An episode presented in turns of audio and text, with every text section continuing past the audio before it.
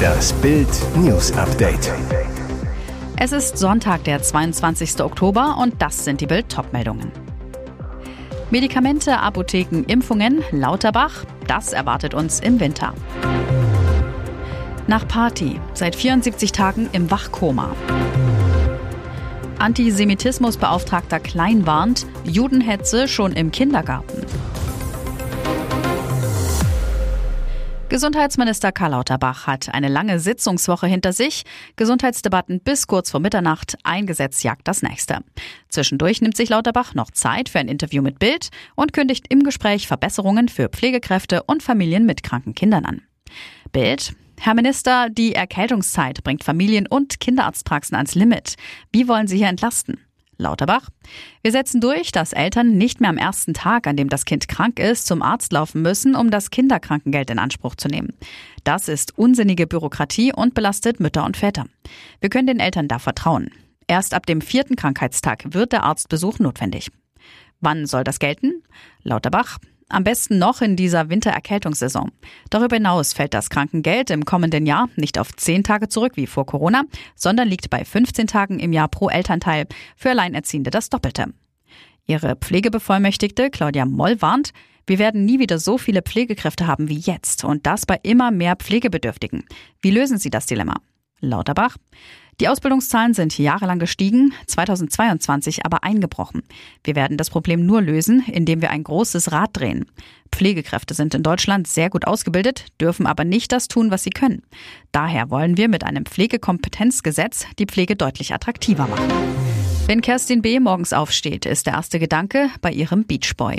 Die Mutter des 17-jährigen Damion wünscht sich nichts mehr, als ihren geliebten Sohn zurück im Leben zu wissen. Als Damion am 6. August das Haus verließ, bat er sie noch, die Arbeitssachen für seine Schicht am Montag vorzubereiten. Doch er kam nie zurück nach Hause.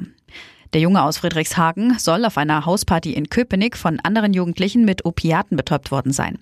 Seit dem 7. August liegt er im Wachkoma. Am Morgen nach der Party versuchte die Familie, Damion zu erreichen, doch das Handy war aus. Dann erfuhren die Angehörigen schließlich, dass er im Krankenhaus liegt. Ich war schockiert. Wer rechnet damit, dass das Kind nicht mehr nach Hause kommt? Ich konnte mich immer auf ihn verlassen, sagt die Mutter zu Bild. Der alarmierte Notarzt hatte den Jugendlichen mit Herzstillstand aufgefunden. Die Rettungskräfte mussten ihn 16 Minuten lang reanimieren, bis sie ihn ins Krankenhaus brachten. Besonders brisant, die vermeintlichen Freunde, bei denen er den Abend verbrachte, haben nicht versucht, ihn wiederzubeleben. Das geht aus dem Arztbericht hervor, der Bild vorliegt. Die Polizei ermittelt in dem Fall. Der Hass gegen Juden findet nicht nur auf den Straßen, sondern auch in Grundschulen und sogar Kindergärten statt. Kinder verbreiten dort Pro-Palästina und Hassparolen gegen Israel. Felix Klein, Beauftragter der Bundesregierung für jüdisches Leben in Deutschland und den Kampf gegen Antisemitismus, fordert Konsequenzen und sagt zu Bild, wenn etwa Kinder aus diesen Familien Hassparolen gegen Israel in den Grundschulen und Kindergärten verbreiten, sollten sich die Jugendämter einschalten und die betroffenen Familien aufsuchen. Dies dient übrigens auch dem Schutz der Kinder. In einem Fall war ein Kind nach meinen Informationen erst drei Jahre alt. Bayerns CSU-Fraktionschef Klaus Holleczek fordert Konsequenzen.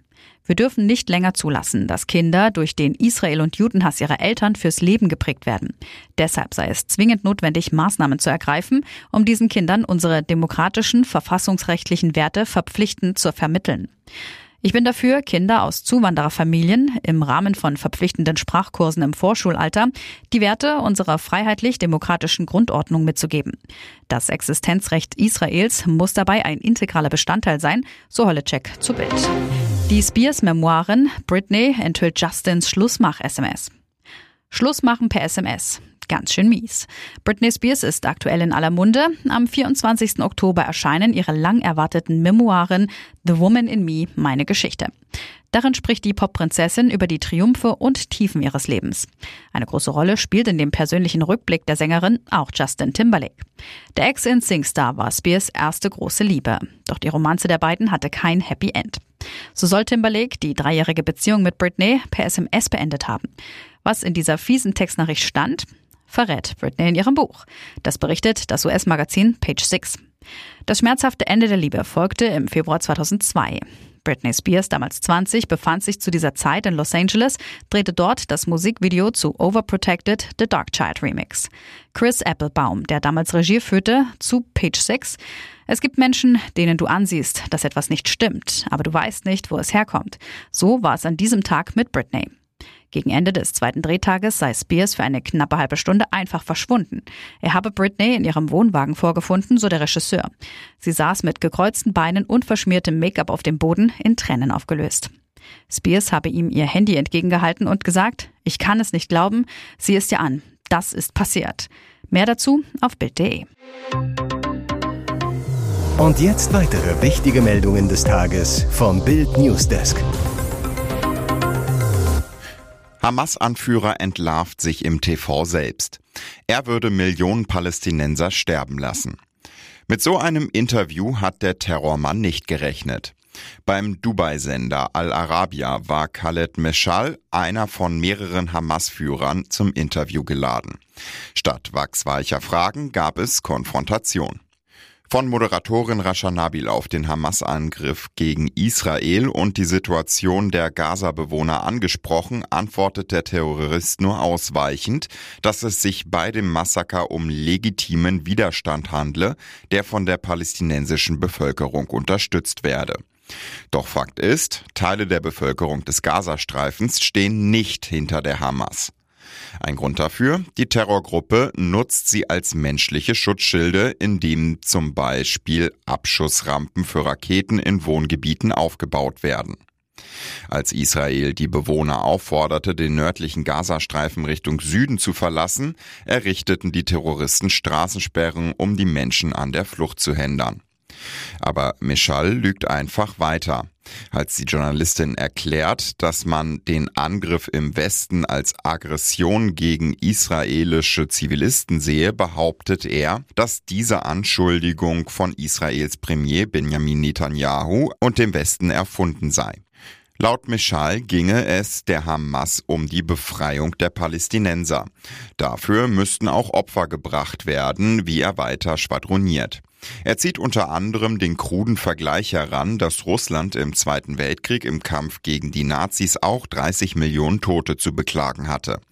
Heißt im Klartext, der Terrorboss wäre bereit, Millionen Palästinenser für den Kampf gegen Israel sterben zu lassen. Nach hart aber fair die nächste Show weg. Kai Pflaume löst Frank Plasberg ab. Von seinem Polit-Talk hart aber fair hatte sich Frank Plasberg schon zurückgezogen und die Moderation an Luis Klamroth abgegeben. Nun gibt er mit dem Jahresrückblick im ersten nach 15 Jahren die nächste Sendung ab. Wie Bild erfuhr, übernimmt die Moderation von 2023 das Quiz ab diesem Jahr Kai Pflaume. Gezeigt wird der erfolgreiche Jahresrückblick im deutschen Fernsehen mit bis zu sieben Millionen Zuschauern am 30. Dezember um 20.15 Uhr im ersten. Und auch dieses Mal ist das Rateteam hochkarätig besetzt. Florian Silbereisen, Barbara Schöneberger, Günther Jauch und Jan-Josef Liefers sind kurz vor Silvester bei Kai Pflaume zu Gast. Im Mittelpunkt der Show stehen die wichtigsten, emotionalsten und lustigsten Momente des Jahres und die Menschen, die Deutschland in diesem Jahr bewegt haben. Mal schauen, was bei den Stars davon hängen geblieben ist. Trotz Prügelzoff, Verena und Marc posten Hochzeitsfoto. Ja, was ist da denn los? Haben die sich etwa getraut? Da staunen die Fans der Trash-Promis. Verena Kehrt und Mark Terenzi posten auf Instagram ein Foto als Hochzeitspaar. Sie im weißen Kleid, das ein bisschen an ein Dirndl erinnert, er in Lederhose. Dahinter die berühmte Little White Chapel in Las Vegas. Verena hält einen weißen Strauß in der linken Hand, beide scheinen zu jubeln. Allerdings sind sie ganz allein auf dem Foto. Na herzlichen Glückwunsch oder doch nicht? Immerhin ist es nicht lange her, dass die beiden vor allem wegen Prügelgerüchten, blauer Flecken und Alkoholeskapaden von sich reden machen. Zudem hat Mark gerade ein Strafbefehl im Nacken. Es geht um sexuelle Belästigung einer Minderjährigen. Verlobt hatten sich die beiden allerdings schon im Januar nach dem Dschungelcamp. Die beiden zeigen Fotos aus dem Hotel und aus einem Casino, düsen mit dem Hubschrauber über die Stadt. Sie zeigen Verena, wie ihr Make-up und Haare gestylt werden. Mark Terenzi postet zudem ein Foto von Verena, die sich im weißen Kleid am Hotelbett einen Schuh anzieht. Darunter schreibt er Traumfrau. Tuchels clevere Strategie mit Hönes. Bayern siegt in Mainz, sportlich. Ein anderes Duell zwischen beiden Clubs zeigt, wie unterschiedlich man mit dem gleichen Problem umgehen kann. Mit anti-israelischen und terrorverharmlosenden Statements seiner Profis.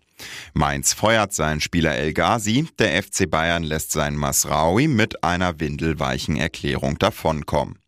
Zugegeben, die Münchner haben sich die Entscheidung nicht leicht gemacht, mit Islamexperten und dem Zentralrat der Juden beraten. Im TV wollten sich die Bayern-Vorstände gestern nicht mehr zum Thema äußern und Masraui fehlte praktischerweise wegen Wehwehchen in Mainz. Fall erledigt? Leider nicht. Die DFL sollte den Vorschlag von Alon Mayer, dem Deutschlandchef der jüdischen Sportvereinigung Maccabi, diskutieren. Eine Anti-Hass-Klausel in den Verträgen aller Profis. Heißt, wer in der Bundesliga spielen will, muss das Existenzrecht von Israel anerkennen, was ohnehin offizielle Staatsräson der Bundesrepublik ist. Erstaunlich, die gute Laune von Thomas Tuchel beim Thema Uli Hoeneß und dessen Kritik an Tuchels Kritik. Der Ehrenpräsident will das Nörgeln seines Trainers am zu dünnen Kader nicht mehr hören. Am Freitag haben sich beide laut Sky an der Siebener Straße getroffen und ausgesprochen. Klug von Tuchel, Hönes mit offenem Visier zu begegnen. Das mag der Patriarch des FC Bayern und ist eine jobstärkende Maßnahme des Trainers. Und noch eine Werbung in eigener Sache. Sichere dir jetzt Bild Plus und Amazon Prime für nur 8,99 Euro im Monat. Dein Mix aus News, Shopping und Entertainment. Amazon bringt dir jetzt außerdem die UEFA Champions League, das Topspiel am Dienstag live bei Prime Video. Erfahre mehr unter bild.de slash prime. Es gelten die Angebotsbedingungen und AGB.